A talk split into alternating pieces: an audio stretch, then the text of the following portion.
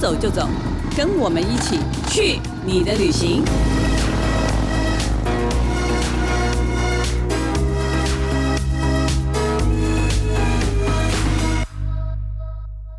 大家好，这里是静好听与静周刊共同制作播出的节目，我是静周刊美食旅游组的副总编辑林义君。今天要跟大家讨论的是最近我觉得还蛮受欢迎的一个旅游目的地，就是越南。那我们请前一阵子去越南，真的收集了非常非常多素材的记者陈姿莹。嗨，大家好，真的内容很丰富。其实你去过很多次越南吧？就是像南越的胡志明市啊，中越的岘港，嗯、其实都有去过两次以上。嗯、那我真的是蛮喜欢那种，你知道越南就有那种独特的那种越式风情，有就在别的地方其实风格都不太一样，所以我会蛮喜欢他们自己的那种风格。对，对，因为像我也去过好几次，我就还蛮想听，因为你今天讲的目的地其实并不是我们平常会去的胡志明啊。河内啊，也不是像什么惠安呐、啊，就是你知道，我们大家都去这些地方，但你去的是一个我没有想到的地方，叫做沙坝。对，沙坝，沙坝，有没有听起来就很清幽？就沙就是沙子的沙，是沙子的沙，然后坝是那个你知道水坝水坝的坝，一个土字旁这个坝。对，大部分人应该没有听过。对，但是因为现在就是旅行社他们有开发出一个玩法，因为你去沙坝，你还是得飞去河内，所以其实就是他们现在就开始会推。玩河内加沙坝，就 Plus 的一个行程，因为大家一定会从大城市飞嘛，飞进去。对，然后但是你不一定，因为可能很多人也许也去过好几次，嗯，河内或胡志明或者什么，对。那你总觉得说，哎，你在这个行程之外，如果还能有一个跟那种城市截然不同的玩法的话，你就会觉得整趟旅程是很丰富的。对，因为我那时候就是被沙坝的一个照片吸引到，它就是那种高山梯田。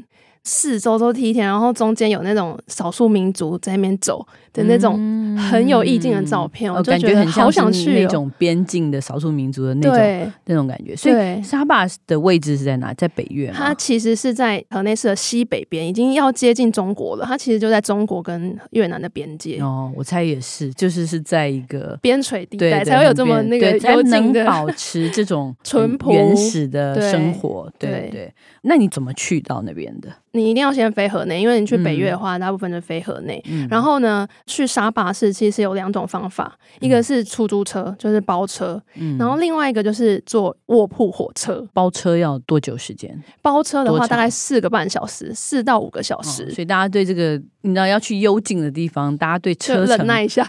对对对，还要走山路。对你都还没讲，这个是包车哦，就是你直接搭汽车直接前往。对，那你如果像我知道，因为你是。搭火车，对，你这是想体验就是那个空隆空隆的火车，对，你搭了多久时间？八个小时。对，你看搭火车要搭八个小时。对，就前一天晚上十点，河内火车站出发，然后整个隔天早上清晨才到。对。可是这是个卧铺，对不对？对，它就是你，你是可以躺平的那种，四个人一间，嗯、也有两人一间的啦。但是因为我们就是四个人比较克难一点，就想说，哎、嗯，省点钱，然后体验一下。对，所以我蛮推荐大家去的时候可以体验这个卧铺火车，然后回来的时候我们就是用包车。嗯、对，就回来就直接不用那么累。对对对，对，但都有感受到，这样蛮好的。我觉得交通方式也是一种旅行的体验，对，很好玩。对对，我们之后可以再讲一集交通。我们下次收集一下各地的比较特别的交通方式。再介绍一次给大家。对对，那在这群记者那个 YouTube 频道里面，我们会做一个影片嘛？对，那可能更直观的可以看到自营在卧铺火车上到底发生了什么事情。我讲的很详细，是 很真实。所以你就这样子轰轰轰的也都到了沙坝。对，其实坐那个卧铺火车是先到沙坝市附近一个叫老街市的火车站，因为那边才是火车站。但沙坝市的车站呢，它是一个缆车站。哦对，大概距离老街市大概半小时以内车程，所以你到老街市，你还要再拉一小段车到沙巴市区。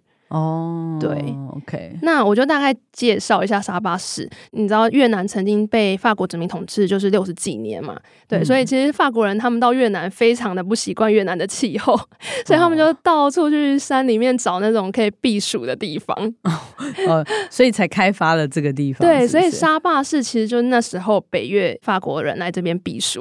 哦、对，那南越的话就有大雷嘛，然后中越就有巴拿山，嗯、所以北中南都各有避暑胜地。对，所以现在将近一百年了，但是就是越南人他们非常喜欢到这边玩的地方。嗯、那甚至现在各国游客开始开发，就开始玩到这里来。嗯、像我们那时候去的时候，非常非常多欧美的背包客。嗯，对，他们也是坐卧铺火车来的。嗯哼，对，所以就先到沙巴市。沙巴市，所以沙巴市有什么东西可以看吗？就是刚刚讲的嘛，它其实有那个法式殖民那种风情的感觉，所以我觉得沙巴市区它有一个广场。对，它周遭就非常的热闹，嗯，对，就是其实就在那个车站旁边而已啊。对对，那那边还有一个叫法人街，法国人的街道，还有一条洋人路，就叫洋人路，对，很直白。对，那如果你是周末到那边的话，其实你就可以走逛在广场里面有一个叫爱情市场的，嗯，对，那那边会有一些市集，你在那边走逛就可以感受当时就是法国人在那边悠闲耍浪漫的那种感觉。哦，所以你会建议大家，就是说先到沙巴市，然后也许住一个晚上吧，对，会比较休息一个晚上，然后再往就是山里面走这样子。对，对那在沙巴市区住的话，选择多吗？或者说有好的饭店、嗯？其实它的饭店的等级落差蛮多的，嗯、就是说像我们住的那个丰俭由人呐，对，就是有很便宜，也有很贵的、啊，对，对，对，也有那种就是在那种楼房里面那种很比较简单的。对，那像我们住的就是沙坝美景阁穹顶饭店。哦，美景阁对，美景阁就是其实美景阁它算是一个比较偏高端一点的饭店的一个连锁的一个系列了。对，对，因为其实，在那广场旁边就会看到一栋鹅黄色的建筑，然后它是那种圆顶的那种穹顶的外观，嗯、然后整个建筑它其实就是有很浓的那种法式风情。是对，那这个饭店呢，就是是一位美国的建筑师。叫 Bill Bensley，其实他在以现代的建筑师里面，其实他算是非常非常有名，嗯，因为他就是很擅长把当地的那种历史人文的特色呢，就是把它融合在里面，嗯，对。那像刚刚讲，就是外观是鹅黄色嘛，一走进那个大厅门口，你就会觉得哇，这这风格非常的强烈，因为它就是用了很多饱和的元素，其实都是那时候就是法国时期那种印度支那的那种王公贵族流行的那种颜色。嗯，对，然后跟他们那时候有流行类似那种高级定制的那种时尚的风格，嗯，对，那那时候就是我走进大厅的时候，就看到他就用老的旧的行李箱，然后还有绅士帽，就是堆叠在那个大厅上面。对，就其实你一看到就会想象那时候就有那种人来人往的那种法国人在这边穿梭的那种风情的感觉。而且我觉得这种法属印度支那的风格，就是让人家觉得，尤其色彩上的那种。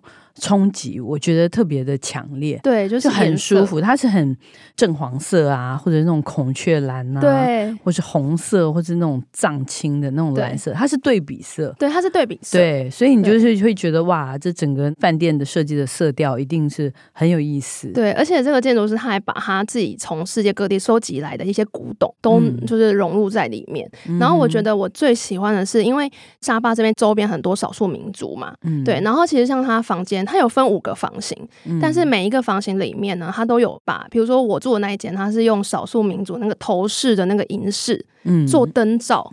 哦，把它融合在，对，把它融合在里面，软装里面，软装里面，嗯、对。嗯、然后像比如说总统套房，我们有进去参观，就总统套房里面，它也有真正那时候法国殖民时期留下来的真的行李箱，嗯、它就放在房间地板上，它也不怕，就是你、嗯、你摸啊，或者是怎么样这样子，就是真古董。真古董，对，对。然后我还有一个印象很深刻，就是它的泳池区，就是它用两个很巨大的那个雕像，除了颜色很饱和之外，泳池底部的马赛克颜色也是很漂亮。然后它就是用少数民族他们的那个图腾意象，嗯，就它那个图腾是象征幸福、快乐、健康，嗯，对，所以就很抢眼，嗯，所以光是住这个酒店就已经已经哇哇，对，你就觉得这个旅程很有。就很有感觉了啦，对对，就开始觉得你自己进入到不同的一个世界里面。对，那既然这边这么多少数民族，所以你们接下来就是往山里面走。对，因为就是往部落去，就是往村落里面去走。我最期待的行程之一，因为其实，在十九世纪的时候，这边就已经有很多中国大陆那边来的少数民族来这边定居。哦，对，那其实最有名的是一个叫赫蒙族部落的吉吉村。哦，所以那个吉吉村里面住的是赫蒙族。对，嗯、那等一下我们在那个伴手礼单元会再跟大家详细介绍，因为它比较稍微观光一点。观光一点，对。对，但是我最喜欢的其实是吉吉村附近，大概开车在十分钟的路，就有黑苗族跟瑶族的村落。哦，所以就更原始、更淳朴一点。对。对。然后我们那个包车司机他就让我们就是在那边下车，约好在村的另外一头，嗯，他在那边接我们。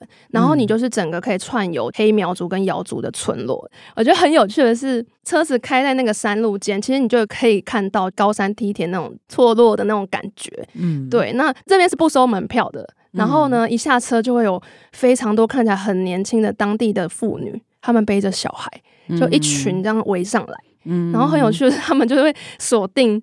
自己的目标，嗯嗯，对，然后我就被一个很年轻，他就十几岁的那种感觉而已，他就马上缠住我，然后他就用很简单的英文跟我聊天，嗯，对，他就说早年居住在这里的人其实大多都没有读书，嗯，然后近年呢，当地政府就规定说这边的人都要去读书，嗯，对，那学校里会有英文课，而且老师就明确告诉他们说，学英文是为了和来这边的旅客聊天做生意这样子，嗯，对啊，有念书可能才赚钱的。机会或赚钱的能力，这样子对，对不对？对，然后我们就随着那个坡地往下，然后他就跟我说：“哦，他们家就在遥远的对面的那边，这样子。”嗯，那他每天就是扛着一大袋手工编织的东西，嗯、然后背着小孩来到路口这边，因为游客都会在这里下车。对对，就在这边贩售这样子。嗯、然后我就看到，就是他全身都族服嘛，然后打扮很朴实，却、嗯、在一直跟我兜售，就有一种说不出的那种冲击感。一路上一直犹豫要不要。跟他买，但是我最后还是没有，因为我就觉得心里有点，他们这样子缠着你这个兜售方式，好像对我来说还是有点不能接受这样子。嗯嗯嗯嗯。对，那其实我们走一段路之后呢，他就会正式进入到那个村庄里面嘛。那村庄里面其实也有杂货店啊，有水果行啊，也有一些就是卖一些日常用品的东西，当然也有一些手工编织店啊。就想说，哎、欸，其实里面也有很多选择这样子。嗯、对，那其中一个纪念品的主人呢，他。就把他的屋子展示，因为他可能想说手工编织嘛，想要让客人知道说手工编织到底他们是怎么做的，然后就把那个他的店展示，像是染布啊、编织过程啊的那种空间，哦，像工作坊，对，像工作坊，开放给大家看，对，一进去会有那个味道，嗯，因为他们那个染料都是天然的，嗯嗯，对，那也会有一些植物。腐坏的那个味道，这样子，嗯、对，对，然后他会就是在那边用很人工的方式，比如说用石头上面放个板子，在那边踩踏它的棉线，嗯，对，就传统的织布方式，对对对，可是他就完全不收费，就是你如果要。就是自由嘛，你就是愿意买东西可以买，这就是这种方式，你觉得比较 OK？对，我觉得这个是非常的自然，就是淳朴的方式。因为我觉得这反差可能在于，因为我那时候看那个部落照片，云雾弥漫的时候，对，真的很像一个仙境。对，你一直用人间仙境去去形容形容，但是当然在这个人间仙境里面。人还是要吃饭、啊，还是要生活，还是要生活，还是要生存啊！对，所以他们还是要有谋生的方式。对，那最后呢，我们摄影大哥就有仁义，就有在那边买了一个背包。嗯，那它是纯手工，就大概四五百块。嗯，对，中型的那种厚背包。就也还 OK 啦，嗯、对，对，但是比想象中的再贵一点点，但是就觉得哎，手工的好像也还可以，还跟他还是有杀价。下次叫他那个 背出来展示一下，展示一下，对，就是在我们就尾声的时候，他就有买这样。你刚刚讲的说那个烟雾弥漫，其实是他们烧稻谷的那个烟雾、哦、，OK，对。对。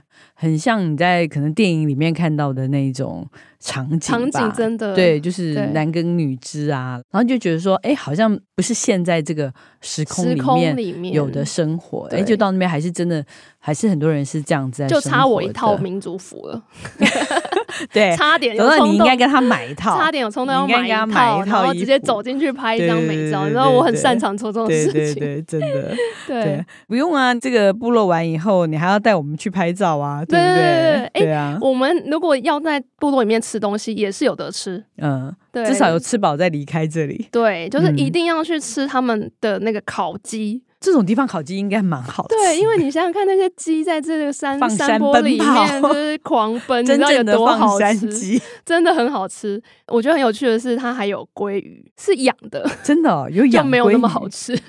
哦，鱼在那边可能就瘦了点，对对，就瘦了点这样子，有一点土味的鲑鱼这样。那那边的餐点是什么口味的餐点呢？是越南式的还是？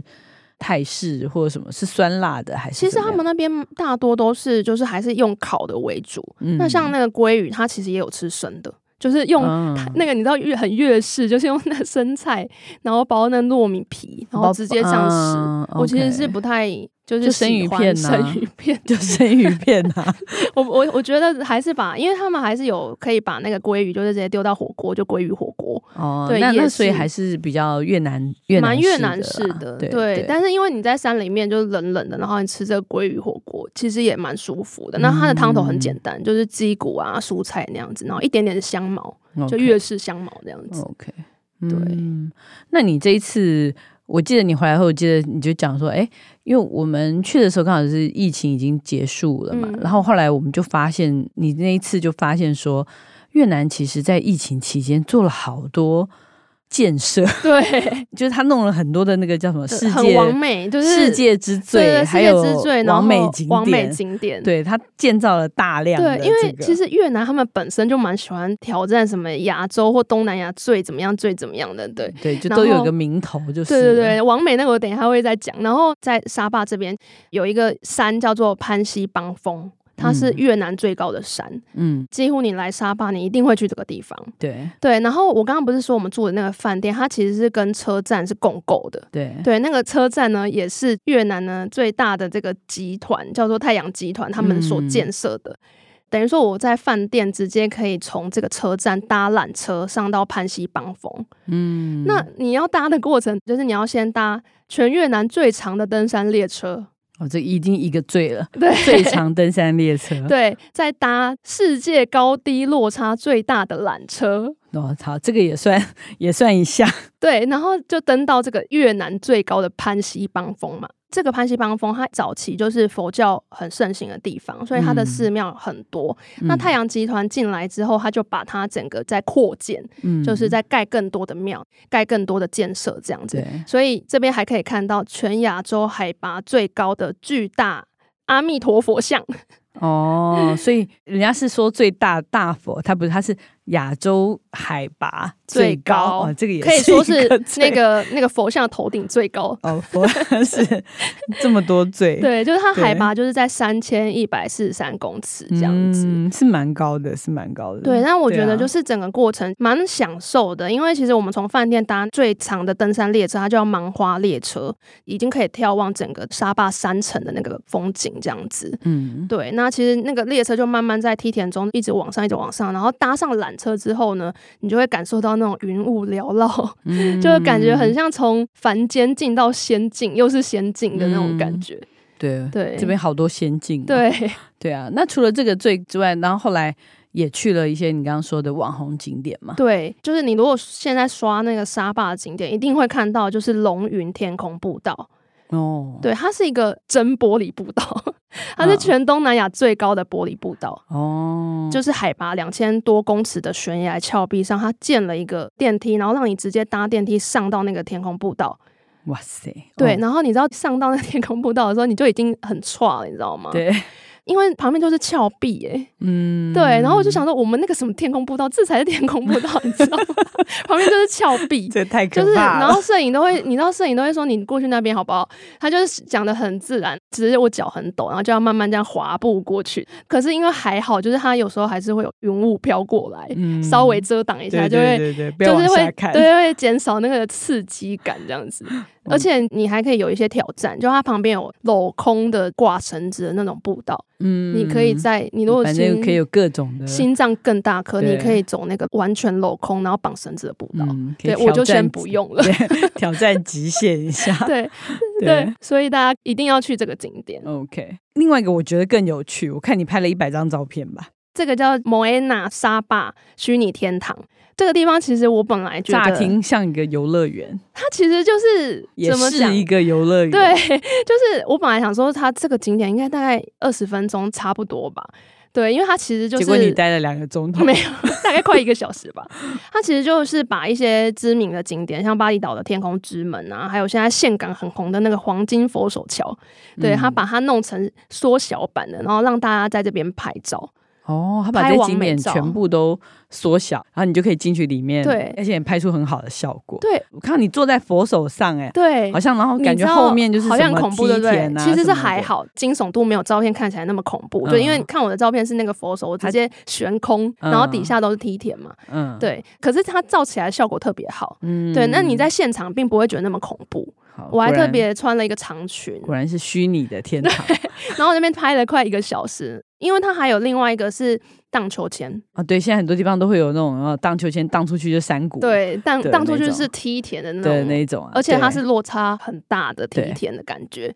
重点是因为你知道，我们又要拍照，然后又要想办法晃出去，就在那边搞很久，你知道吗？一直晃不出去。摄影然后推出去之后，他赶快按快门，而且他说他就推很大力，你知道吗？我就说你可以。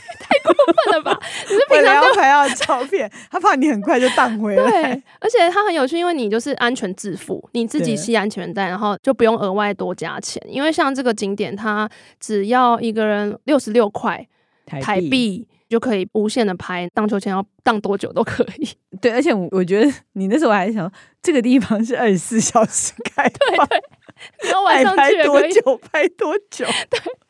好可怕，哦，真的很可怕。而且它就是旁边有一个咖啡店啊，如果你拍累，你还可以去咖啡店再点个咖啡，休息一下，休息一下然后再出发。爱瞧多少个角度是乔多少个角度，对，但是就是安全第一啦，就是那个荡秋千还是必须安全带要扣好，对，以防就是人意这种滑落。推超大力，通常你知道拍完，我们要拍到后面都会有悲剧，就是对，你知道。就是这样发生的，真的，对，抓超紧，对，大家出门旅行还是要小心一点，不要最后乐极生悲就不好了。对，哎，这样听起来整个这个。沙坝这一带还蛮好玩的，很好玩，就是你不觉得很多元吗？就觉得，嗯，对啊，从刚刚那种原始部落，然后讲到这种很人工的 乐园，就觉得哇，他们真的什么都什么都有，难怪最近大家我真的想去越南的，真的蛮多人想去越南的。对对，好，那我们休息一下，等一下再回来我们的伴手礼单元，也就是刚刚讲的吉吉村到底可以买什么伴手礼呢？待会回来。开箱旅行，Hello，欢迎回来我们的伴手礼单元。既然已经去到那个原始部落，其实说真的，伴手礼一定要在这种村落里面买，真的不买一个包包，对不起自己。可能不止包包吧，有很多东西很多东西可以买。因为你刚刚没有讲的那么详细，这个吉吉村，要不要介绍一下吉吉村是什么样一个地方？因为其实吉吉村它算是就是赫蒙族的村落，那它的粤语呢发音就是很像吉吉，所以叫吉吉村，哦，所以才叫这个名字。我还想说为什么叫吉,吉？对，但是也有人称它叫猫猫村。嗯，其实是因为它的那个发文的拼音。乍看之下很像 cat cat，但它其实中间有个 s，哦、对，c a t，然后 s c a t，对，对，好好玩哦。很多人就会叫它猫猫村。然后我一开始还以为这边很多猫，但其实它跟猫一点关系都没有。哦、原来就名字拼音，我想应该是美国人昵称的吧。猫猫村这样子。那其实吉吉村它是一个售票的景点，但是去到沙巴一定都会来这个地方。它还算是蛮指标性的少数民族村落。嗯、那其实进去之后，你会一开始会觉得它。还蛮观光化的，有点像我们的九份老街的那种蜿蜒的那种感觉，都是石头阶梯，然后往下，嗯、然后周边旁边都是一摊一摊的小店这样子。哦、那时候导游就有跟我说，其实这边的摊贩大多都不是这边的住户，他们是特别来这边卖商品的。嗯，对，这边好玩的地方是你走完整个往下的阶梯之后呢，你会突然来到一个溪流旁边。嗯，对，那旁边就是有他们少数民族村的那种建筑物，嗯，然后一样是那个你知道炊烟袅袅，就是他们在烧那稻谷的景致，嗯、然后甚至有小朋友在那边玩溪水这样子，嗯，对，然后跨过那个桥之后呢，还有几摊当地的居民，他们就是真正住在那边的，在可以说是吉吉村的最深处，然后有几个老妇人，他们在现场就在做编织，对，嗯、你记得有那个照片，就是有一个老老人家他在画。他即将要编织的东西的地图，嗯，嗯对。那其实我在那边我就买了一个，因为包包也是蛮多的，但是就是买包包之外呢，又想说还想买一点东西，想说不要再买包包，就买了一个小小的，就是类似化妆包的东西，嗯、那就是台币九十块，嗯，就是那三个奶奶他们分工合作做的哦，对，因为有人负责踩那个棉线嘛，对对，然后有人负责推那个机具这样子，对，对，对，然后有人负责画。哦，所以你看到它整个制作的方式，对，整个制作流程这样子。嗯、但其实它东西蛮少，就不像前面时间那个地方，它有很多的商店，嗯、你感觉它是大量的。对对，但是这个它就是手工做的，所以建议大家可以一定要走到底，会看到老人家卖的东西。嗯、我觉得跟他们买就是特别的有意义。嗯，而且可能有不同的这个让你自己很有记忆点，对，会让你这个东西买回来以后，这个伴手礼对自己就对你就会想到那个场景，他们在画的那个场景。对，对，所以建议大家走逛这些村落，当然你一定会买东西啦。可是我觉得可以多看看，先了解一下他们的生活。我觉得这个才是旅行的一个意义嘛。对，就是去看看跟自己不一样的、不一样的人，不一样的什么方式在生活着，这样子。对，对，也许对你自己，我不知道，我觉得对每个人应该都会有一些启发吧。对啊，会觉得蛮感动的啦。对对，对，OK。希望大家喜欢我们今天的节目。如果想知道更多更新的旅游资讯，欢迎关注近十里的 FB、近周刊的网站，或者是订阅我们这群记者的 YouTube 频道。感谢大家的收听，也请持续锁定由静好听与静周刊共同制作播出的《去你的旅行》。我们下次见，拜拜，拜拜。想听爱听，就在静好听。